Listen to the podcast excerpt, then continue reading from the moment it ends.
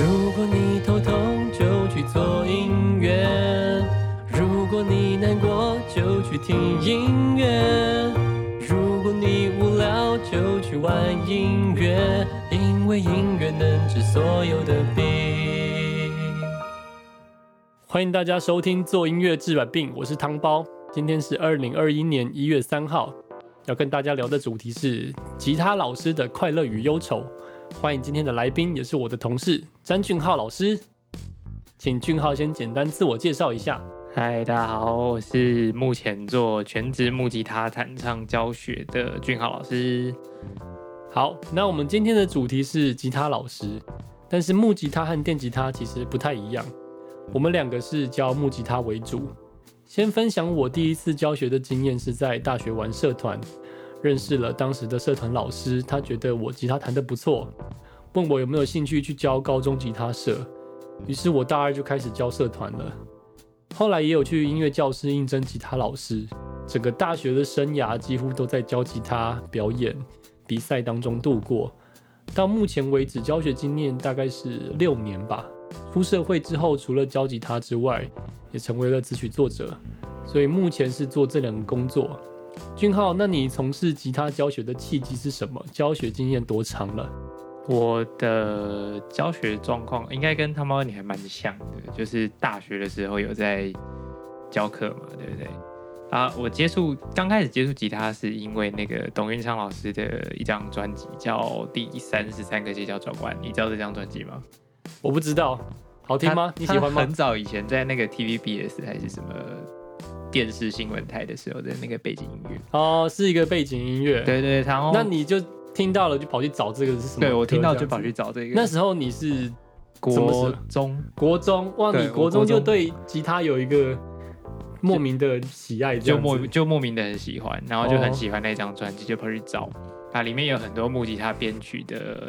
纯吉他演奏曲就没有其他乐器，然后也是我到现在也都很喜欢的一张专辑，里面有的里面的几乎每一首歌都有得过很多奖项，对，所以还蛮推荐金曲奖之类的，对，金曲奖之类的，哇，好强哦！而且那时候其实是我国中正好在升高中考试的那个阶段，在家里写题目练习的时候，喜欢听音乐当背景。哦，所以就会稍微分心去享受一下，然后就开始喜欢上吉他这个乐器。那你国中就开始学了是吗？没有没有没有，那时候只是单纯因为家里的状况比较没有很好，就是会有人吵啊，然后会有人打扰你读书啊，所以我就我就一定要开个音乐把他们东西的噪音遮掉，有点像是一个。比较自己的心情比较好一点，嗯嗯，比较人工版的降噪是不是？对对对对对。然后无意间听到这张专辑，就开始喜欢上吉他的声音。那那时候其实还没有想要教吉他，就只是觉得想学。后来上了高中之后就进吉他社嘛。对，不过台湾的教学的木吉他教学体系很奇怪的地方是以弹唱伴奏为主，很少会有学校社团。是用演奏的方向去走，所以那时候就开始慢慢的偏向弹唱类型的方方面去。这倒是，我们一开始学都是学，一定学流行歌嘛。对，一定学，一定学四个和弦的歌，几乎都是。然后开始开始弹，就是刷四下开始唱这样子。对对对，就很少很少有就是演奏为主的。对对对对。然后上高中好像也没有比较多，大学开始才有一阵。有一阵子日本的那种演奏家的旋风来台这样子，就除非你是有学长姐他自己本来就有在玩演奏曲，不然其实你还蛮难蛮难接触到演奏曲的东西的。对啊，我那时候上高中之后就反正就跟着社团一起学嘛，然后后来在吉他社里面有担任那个干部，就是教学，对，就很喜欢教学弟妹啊，刚好有看到他们有一些。有时候会学到一些招数，他们就会拿去练，或者是觉得好像自己哪里有进步，很开心那个样子，就一路这样从什么成果成果团发表啊，哎，社团成果展啊，有的没的，然后就是慢慢的累积经验这样子。然后那时候因为走的是弹唱路线嘛，然后以前我高中的时候其实是音痴，就是我唱歌不好听。哦，真的吗？我对听你现在唱歌，我不觉得你曾经有音痴的阶段。我第一次在学校。好像是考试还是社团考试还是干嘛的时候吧，反正就是那时候验收我整个大大走音，是完全唱不在 key 上，是紧张吗？还是你本来唱歌就不太音准不太好，应该是紧张的关系。哦反正就因为这件事情，就觉得就觉得就是有点阴影是吗？对，有点阴影，然后我就觉得不行，然后就是心里很气，我就跑去学校的那个合唱团敲门，就说：“哎、你们校队缺不缺人？我要进 你，就这样子就进得去，对，我要进来加合唱团，哇，想去就可以去，我要练唱。”哦，酷，然后我就进去了，然后就就后来就是整个高中的几乎三年的时间都在玩社团跟合唱团，就是高中就开始玩社团，一直弹吉他，你比人家早了大概三年，对不对？大家大学才开始玩，就是认真玩有吧？？不会吗？大家不是应该都是高中的时候就开始？哦，是？吗？就是高中很认真的玩，对，哎、好像是哦，好像只有我不一样。我高中是去找老师学，我跟吉他社其实没什么关系，哦，你因为我们学校是，对啊，我们是同一间高中的啦，嗯但是我们的高中是抽签嘛，对不对？嗯那时候社团抽签，然后我两年都没有抽到，两年有四次机会嘛，对，上下学期各一次，四次都没有抽到吉他社，所以你跟我就我你就自己学。对我就去外面学，哦，所以我跟吉他社超不熟的。我那时候是我一方面主很主要的一个原因是因为家里没钱。他跟你说你要学音乐太贵了，没办法。我说哦，学校有免费的，我就去学校。OK，所以我就死扒着吉他社不走。很棒啊！你这样很很很就是去找资源呐、对，就是去找源。我觉得有有资源又有资源的做法，就是有钱有有钱的做法，没钱有没钱的做法，嗯，对，蛮好的。然后这样一路子，哎，从高中就开始这样玩，然后玩到后面上大学之后，因为有参加过合唱团嘛，然后吉他社成果发表啊，有的没的，大概上大舞台从惩罚到比赛加一加，起码上了快十几次有。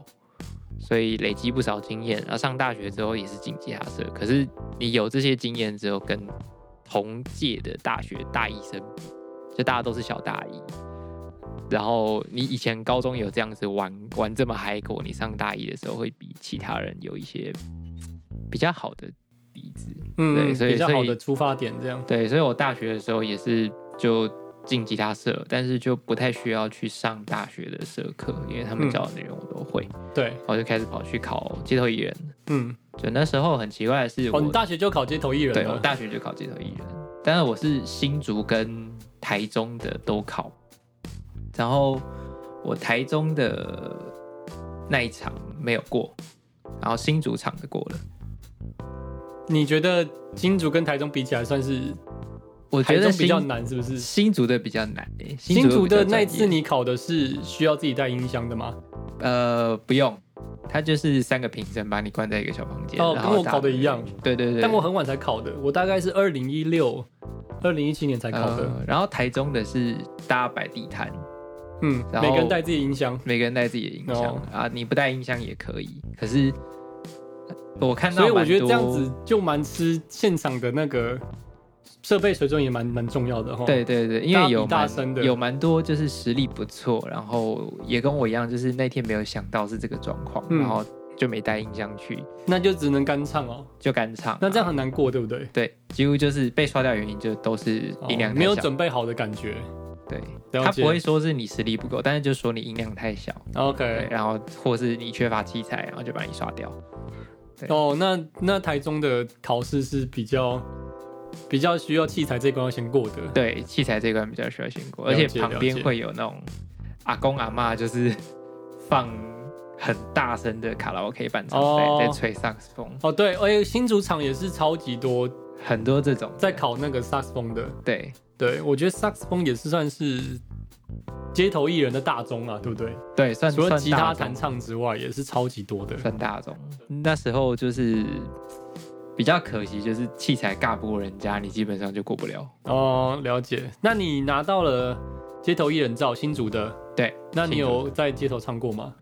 呃，我新竹新竹这边，我反而很奇怪的是，我新竹考到了，可是我没有在新竹唱，然后我台中的没有考到，啊，我在台中唱。那这个证照是通用的吗？呃还，是其实没有警察会来抓你？正常来说，其实不同地区还是要另外看啊。嗯台中的是是草悟道，你知道吗？我知道那那个个青美成品那边，对对对，草悟广场，草悟广场那边有一个舞台，它是它应该算地下一层楼，就是凹下去的地方，那里有一个广场。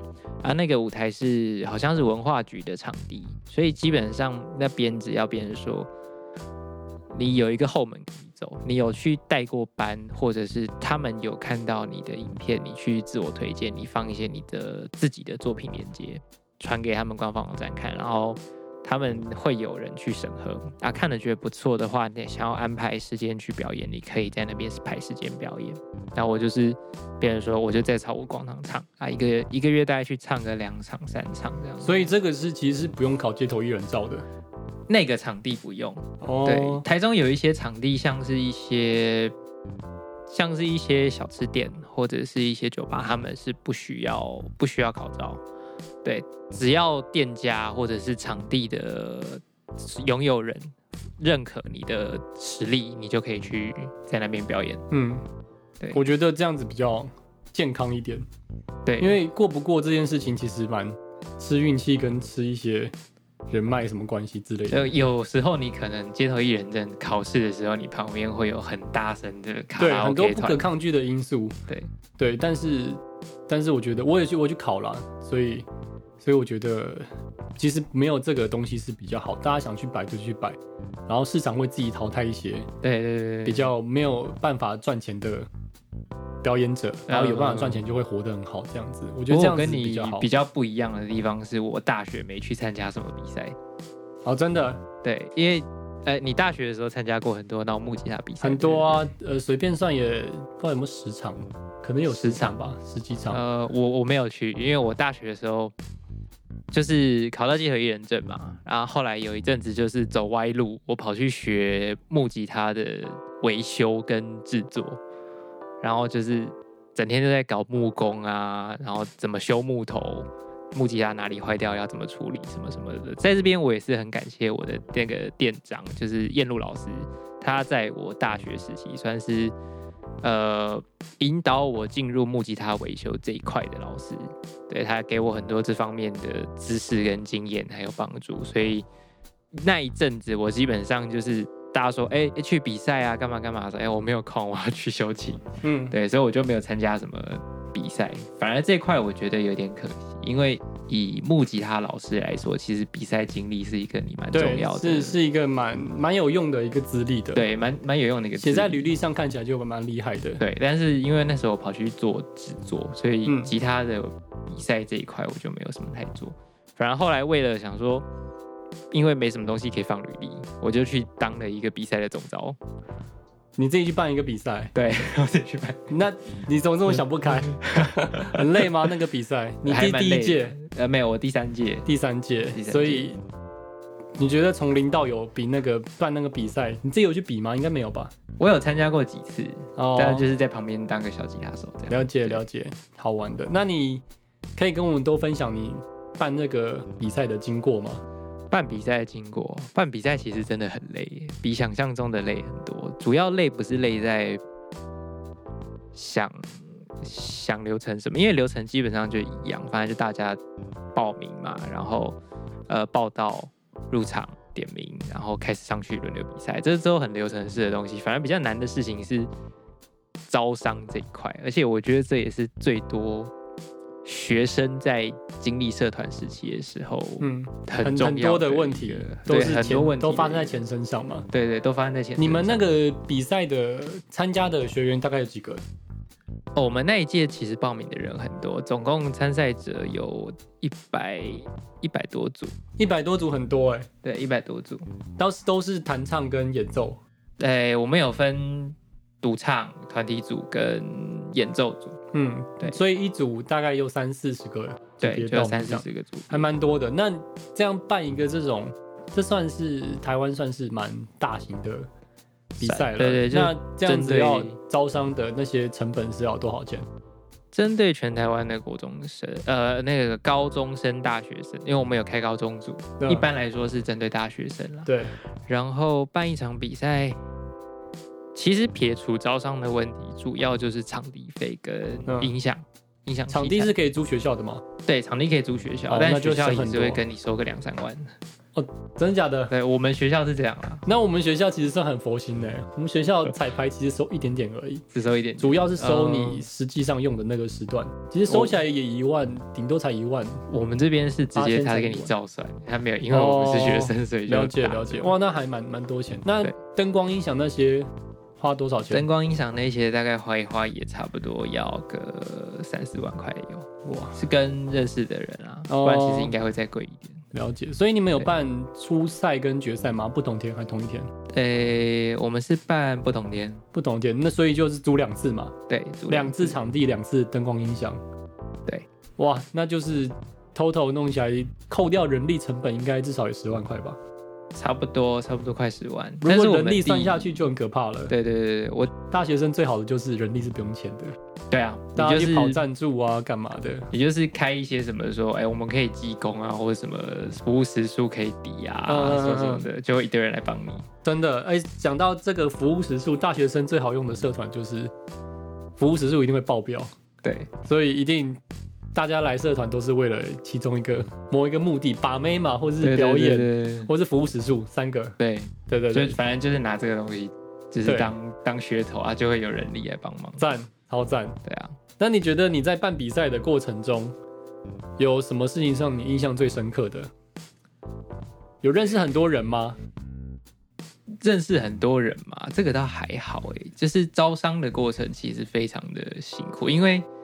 老实讲，你假如说像刚刚这样算一算，我们成本花个十万好了，那呃，我们社团里面，哎，撇开社团的费用不谈，我们家先理想状况是不要用到社团的钱，也不要用到大家的钱，然后报名费会先进一笔来嘛，啊，报名费进来一笔之后，哎，扣一扣，结果你还剩下差不多六七万的成本还没有过去，那你赞助就需要拉到这个金额。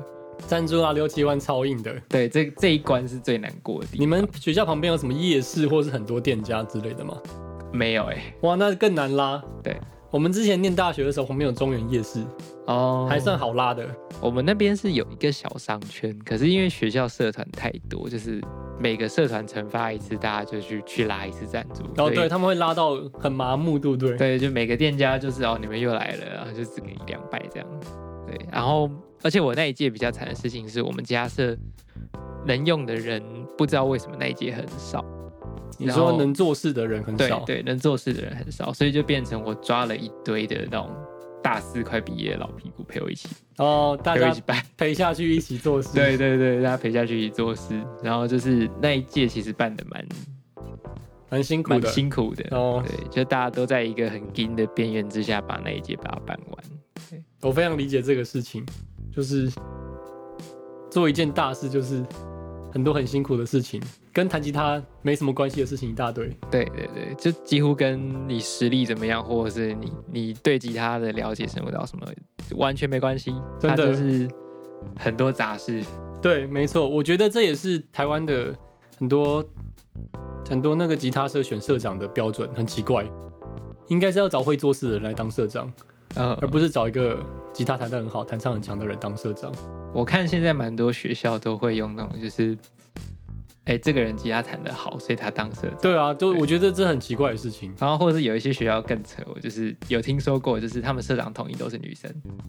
我因为可以招来男生对，因为他们觉得可以招来男生，所以他们的社长传统就是都选女生。这这也蛮奇怪的。我觉得都还是要找那种。能够号召大家一起做事的、有向心力的人、有领导力的人当社长，但这个人的实力怎么样，我觉得其实不太重要，嗯，对吧？所以以后有学有学校的社团就可以朝这个方面去嗯处理，我觉得会对你们玩社团也是一个很大的帮助。这样，对我那时候是想说，为了为了，因为之后可能那时候大学其实没有想要做什么工作，就是一直在玩音乐，一直在抱着吉他往往外面跑驻唱啊、表演什么的，所以想说啊，好，那可能搞不好以后就是当吉他老师，所以才想说去接这个比赛，有一个经历。然后有一个东西可以写在我的履历上，对，然后后来就真的往吉他老师的方向走。OK，那也是蛮好的，就是人生朝着你设定好的方向出发，也也可以这么说啦。就是某部分来说，其实是不知道要干嘛，很好啊。其实你知道，你知道那个我看那个报道统计啊，就是台湾大学生百分之七十毕业后跟做的工作是跟自己学的东西不太一样的。好像几乎都会有这个状况。对啊，所以我们是百分之七十的人。我们两个都念资管，对不对？哎，我是文科，哦，你是念你不是念资管的，我不是念资管，你是念什么？我是念文创的，文化创意。那其实还蛮有关系的啊，跟吉他老师算是有点关系，算是有点关系。哦，我资管就完全是 扯不上边。好啊，那我们接下来聊，你觉得当吉他老师的快乐和忧愁是什么？先讲快乐的事好了。我觉得最快乐的事就是把兴趣变成工作，会让工作的时候比较不会枯燥。针对不同的学生制定的进度，也可以逼自己去触碰其他领域，让自己进步，教学相长。对我来说，比较喜欢弹唱、演奏曲或是敲来敲去的东西，我一直没有好好练。但是来教吉他之后，就是因为有几个学生热爱演奏曲，逼得我也只好开始练。所以这几年累积了不少演奏曲，现在遇到这些想练演奏曲的学生，也可以游刃有余的面对了。那对于俊浩你来说，你觉得当吉他老师的快乐和忧愁是什么？诶，吉他对我来说算是音乐的一部分啦。就对我而言，音乐是逃避现实压力的一个宣泄出口。所以，其实吉他对我来说比较像工具，它反而没有那么到。爱好这种程度，对，不过跟你一样，就是呃，有些歌没有练，有一些领域像演奏曲敲敲打打的东西，一开始你可能会的就是那几首，啊，你不会每一首都会，你也不会每个手法都通，然后是当了老师之后会有学生，然后去去挖到你以前会的老本，然后开始逼着你去学一堆你以前没练过的东西。啊，你你就是因为我现在当老师了嘛，你不能说。下一堂课学生要学东西，然后你没办法教，或者是你跟他说，老师还不会，不能，就是面子挂不住啊。对，面子挂不住，所以就开始被逼着往前走，去跟着学很多东西。因为其实吉他是我唯一一个在我学生时期家里有能力买给我玩的乐器。因为其实乐器大部分都还蛮贵的。对，吉他有一些是那种什么社团琴啊，就听起来很难听，但是它价格可以很便宜。吉他真的是很很亲民的乐器，诶，对，它它是一个很亲民。我大学时候看到人家弹那个什么拉小提琴啊，吹萨克斯风，嗯，我就问他说这个要多少钱？他讲出来价格吓爆我，二三十万，四五十万都有。我说四五十万，我还没看过吉他有四五十万。对就是对音乐人来说，其实乐器是一个很很硬伤的东西。对啊，是很大的成本在里面。然后我那时候喜欢音乐啊，我又想想往音乐方向走，想来想去就觉得啊，应该是只有吉他有办法家里能够负担，然后有资源。那时候哎，我国中高中的时候，那时候就有 YouTube 了嘛，就还没有到很红，可是 YouTube 这东西已经存在，就有一些人会在上面抛吉他教学。对我就看着那些东西自己学，然后跟着学校社团学啊，学到后来。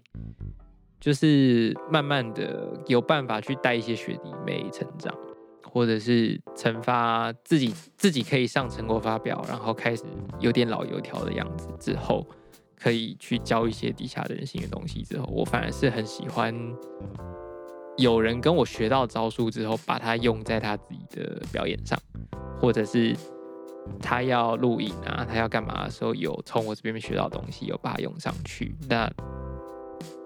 学生自己会脸上会浮现那个成就感，对我比较喜欢是看到他们脸上浮现那个成就感的感觉，他对我也是一个满足的动力，对，就是去满足别人想做的事情，这个反而才是我在当吉他老师的主动力来源。嗯嗯，成人之美是不是？对对对，比较类似。对我也很喜欢那种就是很很热很有热忱，对弹吉他很有热忱，然后。每个礼拜都有想要学的东西，一直有进步这样子。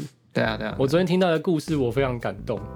就是我有一个学生，他现在念九年级，好，然后他说国三，对对对，然后他说，哎，老师是不是上次成果展有一个弟弟很小只的，然后他弹唱很厉害，然后他是不是跑到我们学校来念书？我说好像是哦。他说他在他在那个学校学校校庆上台唱歌，一唱。底下的学姐全部哇这样子，他就是直接风靡全场。然后我就觉得，嗯，那我觉得我真的功德无量哎，就是把一个弟弟，他可能养养了一个弟弟出来，对，养了一个明日之星出来，然后他也是对自己非常非常自信，然后觉得吉他就是他的一个自信的展现。对啊，因为我有一个学生是他看起来，他看起来有点像是家里。可能有一些什么状况，或者是他比较心烦，例如说找不到人生方向啊，还是学习状况不好，干嘛的？反正他就是跑来这边学吉他啊。一开始也是觉得学吉他没成就感，就大家在学吉他的过程当中会有一个刚开始入门的撞墙期，就是吉他它不是我们虽然说吉他简单，然后会说它好上手，可是在你上手之前。从真的从零开始爬的时候，你会先有第一次的撞墙期。嗯，对，万事起头难嘛。对对，起头的那个撞墙期。那吉他最难的就是那个前两个礼拜要练得很勤才会长茧嘛。对对对对对就是就是那一段时间的撞墙期，你的手指的形状啊，然后肌肉控制肌肉的那个感觉有没有抓到？啊，我那个学生他一开始前半年跟我学的时候，每次来上课脸都是抽的。前半年那还撞蛮久的，对他撞很久，然后叫他弹上，他也是要么拍子抓不到，要么觉得自己的唱歌不好他是不是觉得弹吉他蛮无聊，没有在练习？他有在练，哦，有在练，他有在练，就是，可是他应该是那种就是苦练，可是。看不到自己进步，所以就没有成就感。了解。哎，你就问他，就是你有时候你也会怀疑说他到底有没有练，因为你是老师嘛。嗯。然后你看他的那个进步程度，你有时候也会怀疑他到底有没有练。然后你问他说你有没有练，他他会一脸很气，然后很难过跟你讲说我有练啊。对啊，碰到这种学生那时候也是想说他应该是可能真的经历在人生的撞墙期，然后我就想说好没关系，我慢慢陪你练。啊，练下来之后，他现在跟我学了快两年有，对，就是慢慢的已经开始学到可以弹演奏曲，然后也成功的让他去在镜头前面完整的把一首歌录出来表演出来，然后才开始看到说，哎，呃，去年二零二零，哎，已经跨年了嘛。去年二零二零年的时候，原本是二零一九年，他是我学生，然后到一直到去年学了一年之后，我才开始慢慢看到他在碰吉他来上课的时候开始有笑容，然后开始觉得说有成就感。结果很奇怪的事情是，这件事情顺了之后，他就会开始找我聊一些什么，哎，老师你当吉他老师是因为什么关系？哦，他也有想当了是吗？就没也没有，他就是会开始问你说，老师你觉得什么工作比较好？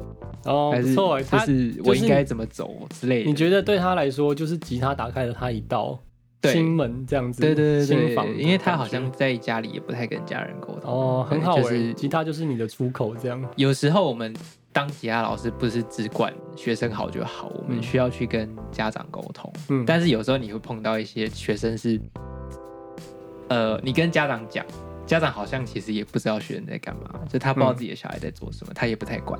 但他就觉得说教学是你们老师的工作，对对。那我那个学生他就有一点好像是这种感觉，然后反而是到呃跟我学了一年之后，吉他可能给了他一一些成就感，他就反而开始会跟我聊一些，可能其实我觉得他在家里应该问爸爸妈妈也得可以得到的答案，但是他会跑来问我，我了解。可是我会觉得说其实蛮蛮欣慰的啦，因为就是呃。他可以从原本把自己关在一个小圈圈里面的状态，变成诶有一个出口，就起码他不想跟任何人聊的时候，诶会来找我聊，我就会觉得诶我有做到一个什么样的程度，让这个学生足够的信任我，就是人生导师啊，对对对，从吉他老师变成人生导师，那一份信任感对我来说其实还蛮不错的，我会我会很喜欢那个信任感，因为我觉得。学生很相信我，那就表示我在他的心目中有一个很有用的地位，我是一个有用的人，没没。类似像这样，没错，非常好，对啊，非常温馨的故事，这是我比较喜欢的地方，就吉他老师开心的事情。对，我觉得跟就是用吉他，它是一个工具嘛，然后你拉近人跟人之间的距离，对，然后帮助他找到一些他的自信或者是成就感的时候，我觉得那是一个最棒的感觉。我觉得教这种学生。那一个小时很快就过去了。对啊，因为其实老实讲，教音乐你不可能每个学生都是什么徐佳莹、萧敬腾，对你不可能每个学生都是世界顶级的演奏家天分，就是一定会有平凡人，而且平凡人是占大多数。那你在跟平凡人相处的时候，会需要多一些音乐以外上的交流，或者是你可能要从音乐上去了解一下这个人的个性啊什么的。对，因为如果假设说，呃，就像我们以前上学的时候，数学课或者是国文课，我们最讨厌的应该就是那种真的只讲课本里的东西。对，那个然后那个真的是认真听就会想睡觉，对，然后不认真听就会被点。就对。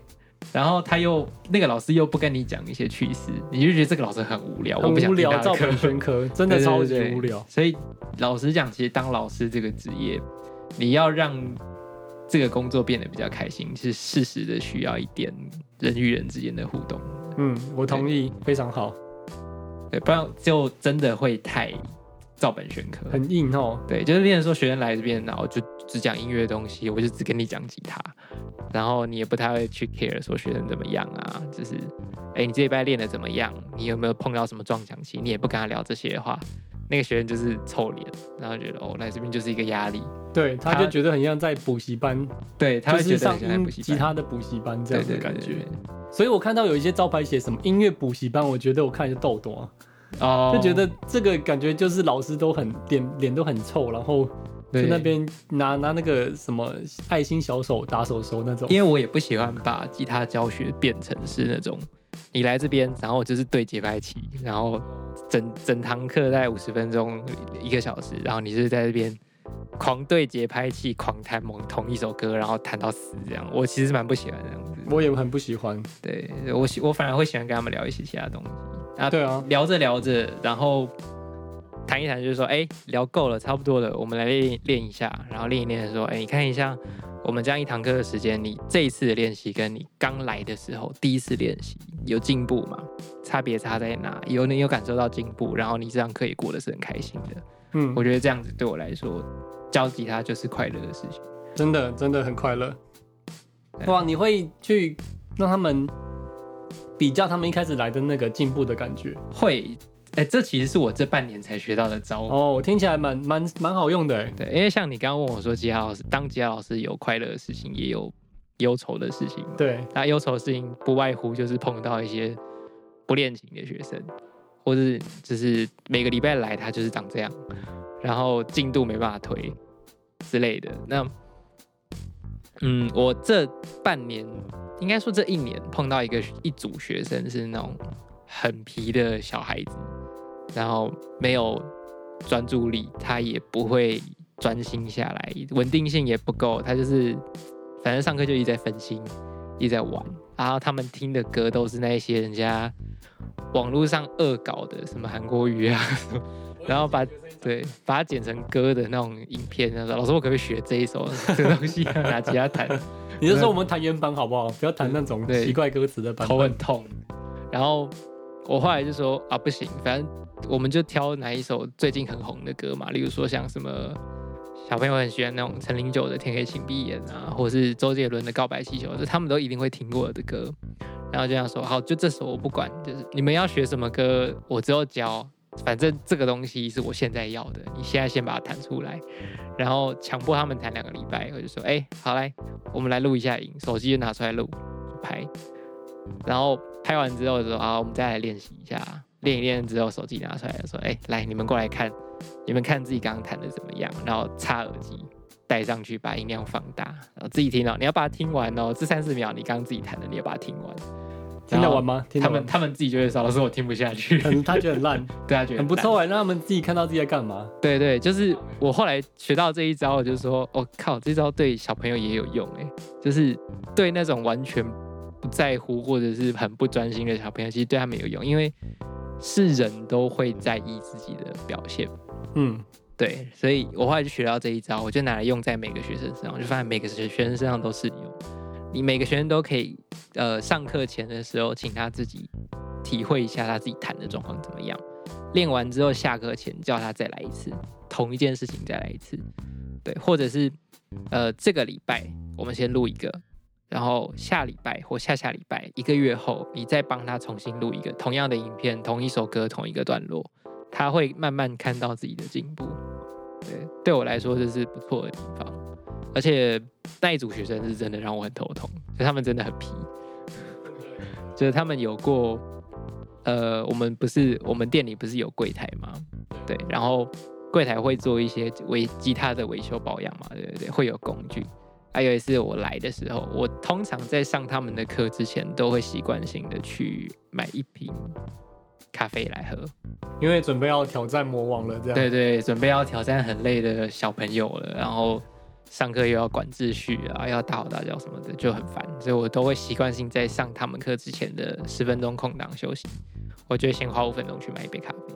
啊，回来之后我就看到他们在玩那个柜台的维修工具，然后我们柜台工读生就凶他，就结果后来我那两个学生，他们才好像小四还是小五吧，对，小五小六，对，小五小六。他反正那两个小朋友就很讨厌柜台，结果隔一个礼拜来的时候，我来的时候就看到他们那个经过门口，然后量完体温进来之后，他看到上次凶他那个柜台在修东西，他就故意走到那个 那个柜台后面，然后对他比中指，然 后做鬼脸这样。然后我们柜台，我们柜台其实有发现，因为我们那个桌子前面是玻璃窗，他看得到倒影，就对。然后我们柜台其实有发现，我们柜台就说他不想理他，就当没看到。然后要不然就是他们曾经还有过一个很夸张的例子，就是跑去那个厕所抢厕所，兄弟抢厕所，嗯啊，结果抢厕所，呃，一个先进去，一个然后一个后来再进去嘛。后来再进去那个人就在那边大喊说：“哎，你隔离上厕所很臭哎！”然后我就在那边不要吵了，赶快弄一弄上来上课。厕所里面有空气放气，自己喷一喷。然后我想说，应该不至于太夸张。结果就放他们这边，过两分钟怎么还没上来？不可能弄那么久吧？然后我一下去，听到那个跟瓦斯泄气一样那边。喷超久，他喷了两分钟油，就整个一楼都是芳香剂的味道。我有看到，我有看到那个现场，真的是。有我那天想说，笑爆！哇塞，要不是店长不在，不然他们两个在直接被停课。他们两个直接被吊起来打。对啊，我觉得应该直接被吊起来打。会碰到这种比较，就是很不受控制的小朋友。对，呃，吉他老师比较难过的这一点应该是这样。没错，对啊。这种是就是小朋友会很多会发生的状况嘛？